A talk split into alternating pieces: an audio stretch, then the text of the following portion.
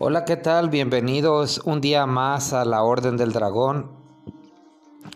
Eh, en esta ocasión eh, les voy a hablar sobre el culto a la Santa Muerte. Primero pues empecemos con quién es este personaje de la muerte. Pues, ¿y por qué se le rinde culto? Eh, pues en primer lugar, la veneración a esta figura se hace principalmente en México. La imagen de la Santa Muerte es una personificación de la muerte y es objeto de culto que es básicamente un esqueleto con una túnica que lleva una guadaña. Se describe como una santa femenina o como una diosa que es adorada por su fuente de poder sobrenatural. Sus seguidores creen que si realizan los rituales correctos y ofrecen los sacrificios adecuados, pueden invocar su intervención. Los expertos aseguran que más de la mitad de las oraciones dirigidas a la Santa Muerte son para dañar a otras personas a través de maldiciones, a través de la magia de la muerte. Incluso el mismo Vaticano llegó a condenar su práctica y la consideró una blasfemia. Aunque también hay que decir que la Iglesia Católica también condena toda creencia que desafíe sus creencias. Sin embargo, la Santa Muerte es considerada popularmente por conceder muchos favores al igual que lo hacen las imágenes de los santos católicos, como por ejemplo San Judas Tadeo. Asimismo, las imágenes de la muerte son tratadas como santas con la capacidad de otorgar favores y milagros a cambio de la fe de los devotos. En ocasiones se le llama la Dama de la Noche, porque es muy solicitada por las personas que están expuestas en los trabajos nocturnos a los peligros de trabajar por la noche. Por ejemplo, los taxistas, las bailarinas, los músicos, los policías, las prostitutas. Los creyentes esperan que, la, que los proteja de accidentes, de asaltos, de violencia de armas de fuego, de todo tipo de muertes violentas. Pero vamos a ver dónde surge este origen del culto a la muerte. La mayor parte del mundo occidental tiene una mala relación con la muerte y no solamente mala relación, sino que un mal concepto. Eh, la mayoría piensan que ya la muerte se muere uno y, y, ahí acaba todo. Es algo que muy poca gente quiere pensar, o sea, no quieren hablar de ella, y sin embargo es lo único seguro que tenemos.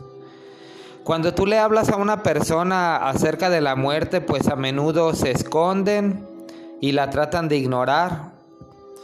Pero una de las cosas y diferencias acerca de la cultura mexicana y otras culturas es que esta es una cultura muy abierta para tratar el otro lado del velo. La idea de que un santo en forma de una calavera y un esqueleto puede ser aterradora para muchas personas, pero las imágenes y las prácticas eh, en México eh, acerca de la adoración a la muerte, pues han sido bastante extendidas en, el país y sobre todo hace que para, para los mexicanos, sobre todo, la muerte sea mucho menos espeluznante. Esto se lleva a cabo en una ceremonia que le llaman el Día de los Muertos. Y la historia de este culto a la muerte, pues, eh, empezó principalmente en México. Eh, a la imagen eh, de la muerte se divide principalmente en dos etapas, o sea, el origen de esta adoración. Y la primera etapa de esta adoración a la muerte se remonta a la época prehispánica y, la época colonial, del siglo XX, más o menos como a mitades del siglo XX. El origen y las raíces de esta creencia vienen desde el culto prehispánico de la época de los aztecas eh, bajo el nombre de Mictlantecutli y Mictecacigual, que los aztecas los conocían como el dios y la diosa de la muerte, la oscuridad y el Mictlán, conocida como la región de los muertos. En la religión azteca se manejaba la dualidad, o sea que creían que existían un dios y una diosa. A este lugar iban los hombres que morían de causas naturales, o sea, el Mictlán. Pero el camino, según la creencia de la raza azteca, pues no era fácil.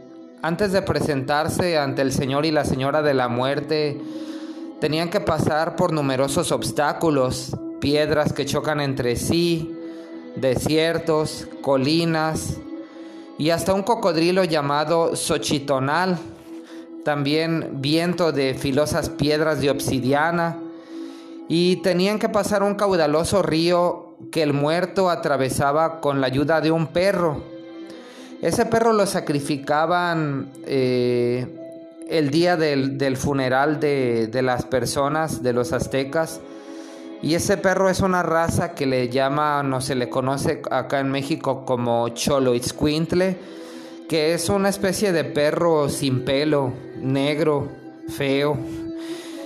En la tradición se le entregaba a los dueños del inframundo ofrendas y este detalle es muy curioso y muy importante ya que con el tiempo esas ofrendas seguirían presentes en los altares a lo que hoy se le conoce como la Santa Muerte. En fin, pues Micatencutli y Mictecacigual fueron sin lugar a dudas las deidades a quienes encomendaban a los muertos pero también eran invocados por todo aquel que deseaba el poder de la muerte. Su templo se encuentra en el centro histórico de la Ciudad de México, eh, en el centro ceremonial de la antigua ciudad de Tenochtitlán. Y estas creencias prehispánicas seguirían latentes en la cultura popular mexicana, concientizándose este culto para el día 2 de noviembre o como lo conocemos aquí en México como el Día de los Muertos. Y se festeja el día con los antepasados muertos o la idea de que a los muertos no hay que recordarlos con tristeza, sino más bien con alegría, como ellos vivieron, por lo que es muy popular en México llevar música bailable a los entierros. Este culto se asemeja a la santería vudú con la deidad Oya, de la religión yoruba y también en Palo Mayombe con Centella Doki. Pero el, otro origen de, de lo que es el culto a la Santa Muerte es el origen moderno y este se remonta a los años 1795 cuando los indígenas adoraban a un esqueleto al que llamaban muerte en un poblado del centro de México y hay testimonios de que ese culto permaneció oculto durante dos siglos. Se dice que ese culto nació alrededor de los años 60 cuando en Catemaco, Veracruz, eh, esto es en México, un local vio la figura de la muerte dibujada en unas tablas desde su choza. Entonces le fue a pedir al cura local que verificara la imagen y que la canonizara. Pero pues él se negó rotundamente y la tachó de blasfemia, de paganismo, de un tipo de rito satánico. Eh, de aquí se deriva de que ese culto se difundiera de persona a persona sin tener una organización fija más que nada también por miedo a ser visto como, como una persona satánica. Pero fue en la Ciudad de México en donde ese culto se hizo realmente más fuerte. Concretamente este, en la calle de Alfarería, en, en, el barrio de Tepito, este, el 31 de octubre del año 2001, En ese barrio se le conoce como el barrio bravo porque se realizan muchas prácticas ilícitas como por ejemplo el tráfico de armas, tráfico de drogas, prostitución y también pues es cuna de boxeadores, de ahí han salido varios boxeadores de ahí de Tepito. Y en esta calle llamada Alfarería, este, una señora de nombre Enriqueta Romero, de, de 60 años, creo que ya murió. E, esta señora levantó un altar enorme a este, a este ente, a este ser llamado la Santa Muerte. También en algunos lugares la conocen como la Niña Blanca. Por lo que Doña Queta nunca se, nunca se imaginó que ese altar se convertiría en un centro de adoración no solamente de todo el país, sino incluso ha llegado gente de todo el mundo a ese altar que está en la calle de Alfarería. También eh, hay una imagen muy grande de la, de la Santa Muerte en el Estado de México. Ahorita no recuerdo el nombre, no se me viene a la mente, pero es uno de los más grandes que, existe ahí. Eh, existen varios dogmas o algunos mitos de este culto a la muerte o la dama de la guadaña, como le dicen también. Eh, su adoración siempre ha estado asociada a gente delincuente, a prostitutas, asesinos a sueldo, a narcotraficantes. Pero la realidad es que este, esta imagen es venerada por gente de todo tipo de personas y de clases sociales. Entre ellas podemos ver que hay abogados, hay ingenieros, también hay amas de casa que, que tienen alguna imagen de la Santa Muerte o alguna figura donde les ponen ciertas ofrendas o les tienen ahí su altar. Y pues vamos a analizar este, las tres principales eh, series de creencias erróneas que, que, tiene la gente sobre este culto. Eh, eh, las cuales voy a mencionar a continuación. Pues en primer lugar, este, se dice que si veneras a la Santa Muerte no amas a Dios y que ambas creencias eh, no son compatibles entre sí. La segunda creencia que tiene la mayor parte de la gente es que si quieres que la muerte te haga favores, que tendrías que sacrificar a alguno de tus seres queridos. La otra creencia es de que si quieres que la Santa Muerte te haga favores, también ella se va a cobrar la vida de un ser querido tuyo si no cumples con alguna promesa que tú hagas. Pero esos tres, tres puntos son divulgados por gente de mala fe y aparte esos tres principales creencias son las que tanta mala fe le han dado a, la adoración o al culto de la muerte. Pero eh, al investigar este tema yo me di a la tarea de investigar eh, con varios creyentes en, esta dama de la guadaña sobre qué creen o, cuál es eh, la visión o el objetivo que tienen o más bien los, objetivos que, que se buscan a, al adorar a, la dama de la, guadaña. Y según sus seguidores, ella es adorada con el permiso de Dios porque ella no se lleva a las personas por voluntad propia, sino porque su destino ya está escrito. Ella no elige a quién llevarse, más bien ella es la mensajera de Dios. Quienes la veneran dicen además que los rituales de sangre no son representativos de este culto aunque hay personas que sí han hecho rituales de sangre, sobre todo este, los asesinos a sueldo, los narcotraficantes, los sicarios. Y se dice que estas personas que han dado mucha mala fama al culto a la Santa Muerte, pues han sacrificado animales, han sacrificado personas también. Pero por ejemplo, la gente del cártel del Golfo ha incluso llegado a sacrificar personas ante la imagen de la Santa Muerte como para tener más poder. Pero esto no significa que, todos los, que adoren a, a la Santa Muerte este, tengan que hacer sacrificios de animales o sacrificios humanos, ya que en sí la, la Santa Muerte o la Dama de la Guadaña no es mala en sí. Lo que la hace mala es la intención para la que se le utiliza, es decir, puede conceder favores y, hacer algunos milagros, pero es como si tuviera una máscara de plomo, no oye, no ve, solamente ve las intenciones o la energía que, que, este, que le da la persona.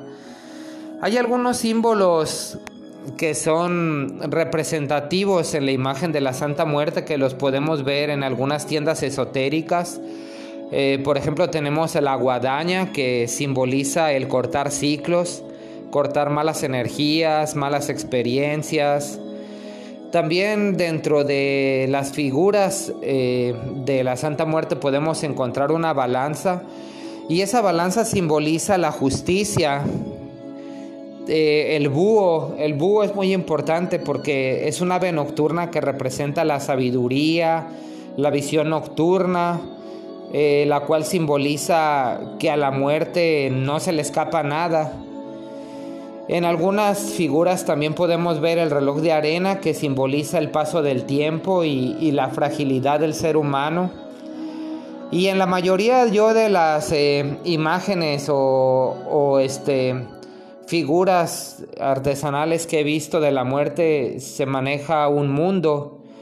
El mundo significa que la muerte está presente en todas partes y no podemos escapar de ella.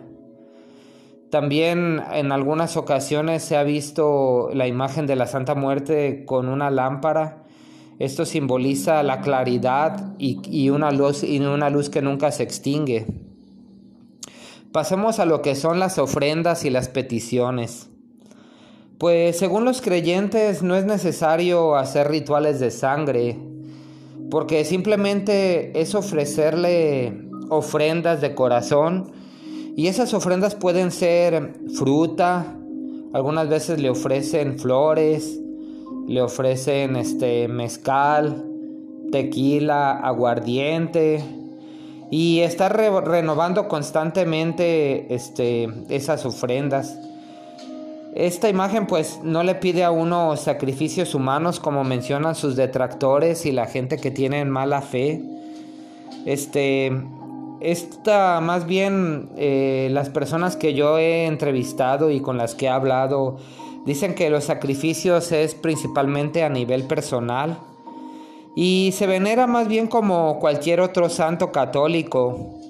Tú le puedes pedir, por ejemplo, que te cure a un hijo y le prometes a cambio dejar de fumar o bien dejar de tomar y es ahí cuando la Santa Muerte entra en acción, pero ella solo hace su parte si tú cumples la tuya. Pero ella solo hace eh, su parte si tú cumples su promesa, lo que le prometiste hacer. Si no cumples su promesa, pues ella no te va a cumplir ninguna otra promesa que tú tengas. Eh, hay muchos diferentes tipos de túnicas de la Santa Muerte de acuerdo a la petición. Por ejemplo, la azul es cuando uno va a hacer peticiones de salud. la roja puede ser también para el amor. La túnica verde puede ser para que se haga justicia. Y el negro tiene aquí dos vertientes. La primera vertiente es la que usan principalmente para los trabajos negativos los rituales negativos, la, Santa Muerte Negra, pero también puede servir como para un equilibrio de, de energías. Este, todos los deseos se deben de pedir de corazón y con fe, porque de lo contrario tienen un rebote. Y, este, y es que esta imagen es usada tanto para hacer el bien como para hacer el mal. Ella pues es un... Eh, pues es un recipiente. Si, si tú le pides las cosas de corazón, tú y tus seres queridos pues van a recibir el bien. Pero también si le, si le pides cosas malas, pues eh, no debemos olvidar de que existe un karma. Existe la ley del karma y si uno no tiene las protecciones eh, adecuadas, pues ese mal que tú le deseas a, esas, esas personas puede rebotar en ti porque si, si hacen un trabajo con la muerte y la persona a la cual la trabajan va con algún santero o con algún brujo, pues puede hacer una, una contrabrujería y hacer que ese mal que, que desee se voltee y sea la persona que, hizo el hechizo la cual sufra esa maldición a la cual eh, a la cual eh, mandó a la persona. Eh, pues bueno realmente es muy interesante el tema este de, de la Santa Muerte. Y yo sé que todavía pues hay mucha tela de dónde cortar este también pues hay varios casos que, de, que personas que han sido curadas o casos que ya no tenían, según la ciencia médica, solución y a través de la fe y la petición a, este, a esta entidad o a este ser, han podido solucionarlas o les ha hecho el milagro o el favor. Y pues es un tema muy interesante. Eh, mi audiencia que aquí que me escucha me gustaría saber pues sus opiniones acerca del tema, si, si a ustedes les, les ha cumplido algún favor o, o cuáles eh, sus opiniones acerca de este culto.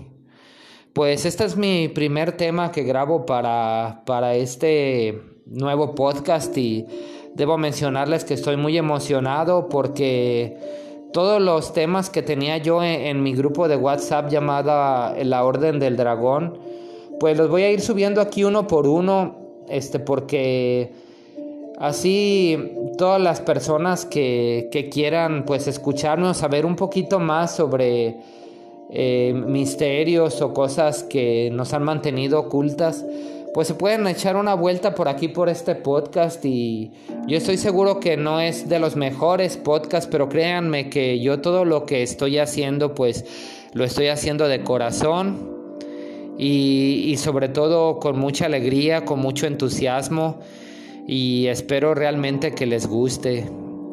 Hasta aquí me despido y les mando un cordial saludo y un gran abrazo. Hasta luego.